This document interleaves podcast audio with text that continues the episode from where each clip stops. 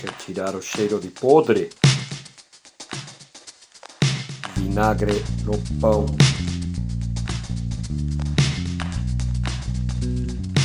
Notícias da subida do dólar dominaram a economia desde o começo do governo Bolsonaro.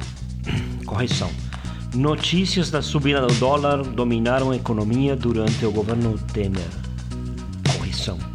Notícias da desvalorização do real dominaram a economia desde o governo Temer. Mas eu vi comentários dizendo que o dólar vem subindo desde que liberaram o Lula. Será mesmo? Vamos ver uma retrospectiva das notícias e dos valores do dólar que mostram essa desvalorização. Poderia fazer o mesmo com o euro, mas o dólar tem um charme especial. 27 de março de 2018, dólar a 3,33. Criticado por incentivar desmatamento, projeto de lei quer liberar o cultivo em áreas degradadas. 21 de maio de 2018, dólar a 3,69. Ibovespa fecha em baixa de 1,52%. Caminhoneiros protestam pelo país contra o preço do diesel. 1 de junho de 2018, dólar a 3,76. Após demissão de Pedro Parente, ações da Petrobras têm forte queda. Para reduzir diesel, o governo onera exportador e corta até no SUS e educação. 1 de julho de 2018, dólar a 3,91. Com Temer, investimento das estatais federais é o menor em 19 anos. 1 de agosto de 2018, dólar a 3,75. O Brasil encerrou o segundo trimestre com 13 milhões de desempregados, segundo o IBGE. 21 de agosto de 2018, dólar a 4 reais. Levantamento do Ibope divulgado na noite passada reforçou o cenário de que o candidato preferido dos investidores Geraldo Alckmin, do PSDB, ainda tinha preferência pequena dos eleitores. 11 de março de 2019, dólar a 3,84. Produtividade da economia ficou estagnada em 2018. 11 de abril de 2019, dólar a 3,85. Em uma pequena cerimônia no Palácio do Planalto, Bolsonaro que teve os índices de popularidade mais baixos registrados no início de governo em comparação a todos os presidentes da era democrática, bomba. Assinou publicamente as medidas após o início do mandato permeado por crises, demissões de dois ministros e acusações de que faltavam propostas concretas para o país. 25 de maio de 2019, dólar a 403. Não são apenas os governos das últimas duas décadas que têm culpa na crise da indústria. Os próprios empresários são também responsáveis pela situação sombria do setor. Eles ganharam incentivos, mas não fizeram sua parte. 27 de julho de 2019, dólar a 3,78. Os Minas corta 20% dos investimentos deste ano. 21 de setembro de 2019, dólar a 4,15. Minha Casa Minha Vida deve ter novas regras e menos verba.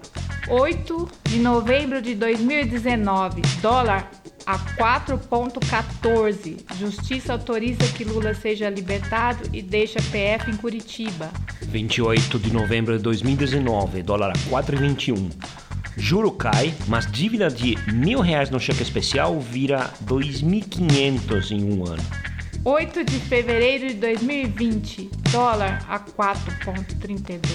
Guedes diz que parasita do funcionalismo está matando hospedeiro Brasil.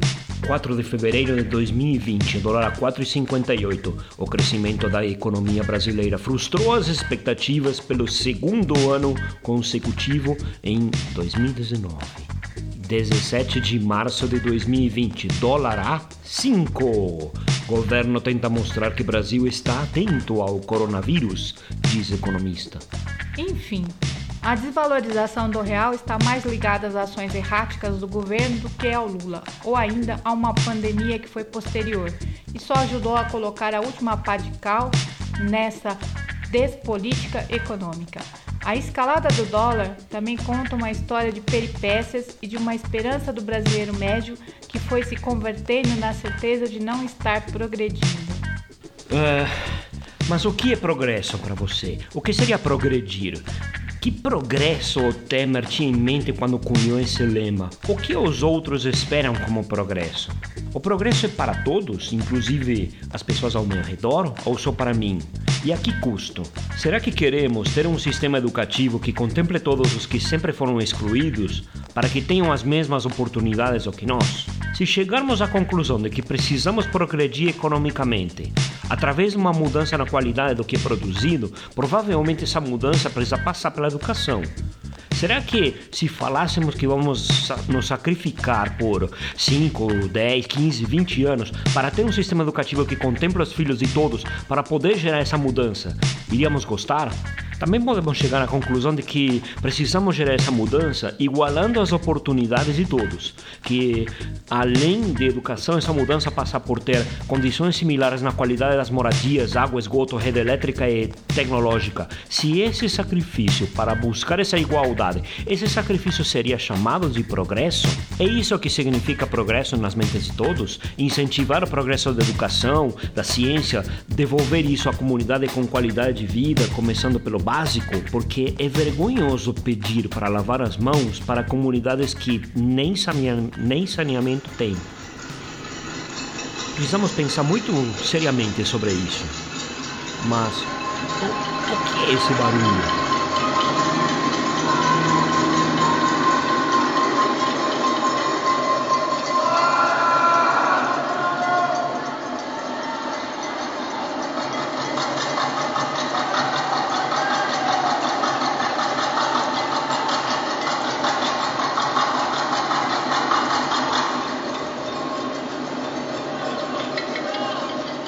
É o barulho das massas se revoltando? Ou talvez é a derradeira desistência a seguir um lunático terraplanista da política? Depois de insistir em vão que votar nele teria algo bom? Esses panelaços talvez sejam parte da classe média que começa a descer desse carro de desfile fascista e só ficou a classe mais radical. Ninguém bateu panela quando a homofobia tomou conta das ruas, nos ataques a terreiros, na crescente discriminação a religiões de matriz africana. Nem gritaram fora Bolsonaro quando morreram líderes indígenas tentando proteger sua terra. Nenhum deles quebrou sua panela batendo quando a fumaça negra tomou conta dos céus. Mas agora acabou o álcool gel e a água fétida da crise bateu nas nádegas desses bolsonaristas arrependidos. Ah, agora sim as panelas se fazem ouvir. Já que estão batendo panela, pelo menos o sentimento de culpa deveria desviar algum dos golpes da panela para a própria cabeça, porque alguém o colocou nessa cadeira.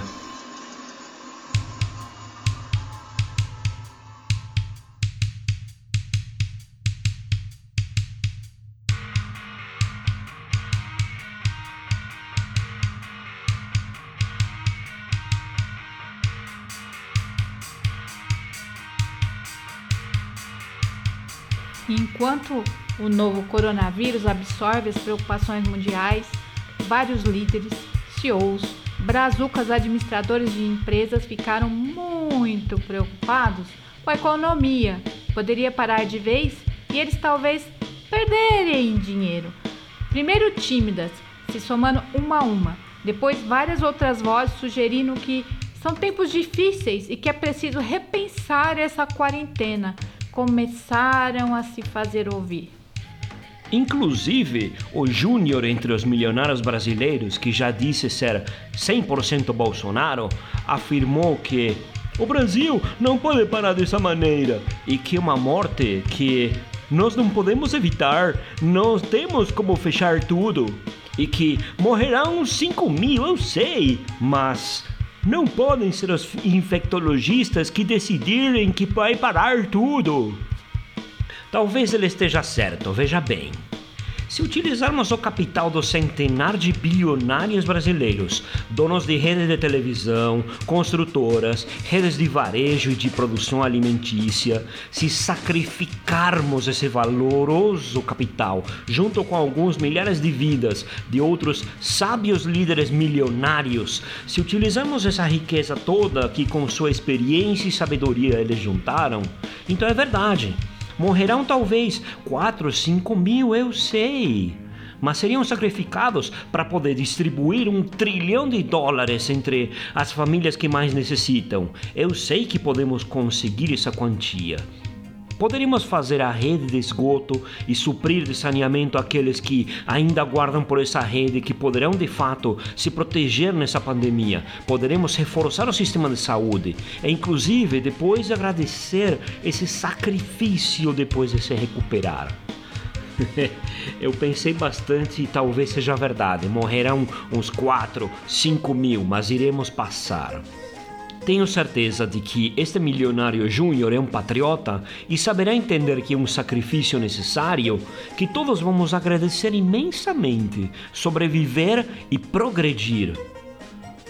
Pimenta no sacrifício dos outros é refresco, não é, senhor milionário júnior? Não é disso que precisamos. Precisamos pensar coletivamente, precisamos proteger quem poderá ter problemas econômicos, sim, bancar iniciativas que possam conter o que pode acontecer de pior. E é uma pandemia chegar a quem já não tem saneamento básico. Podemos aprender com esse isolamento consciente e aprender a valorizar os comércios próximos, não comprar tanto das grandes redes, Conscientizar governos de que levar redes de dados públicas é uma forma de democratizar, tentar pôr na cabeça dos nossos empregadores que trabalhar à distância é saudável por motivos biológicos, pelo tráfego geral da cidade, porque a administração dos nossos lares fica melhor para todos. E para mim, isso é a política melhor do que dizer que não quer politizar e chamar nas redes de vírus chinês.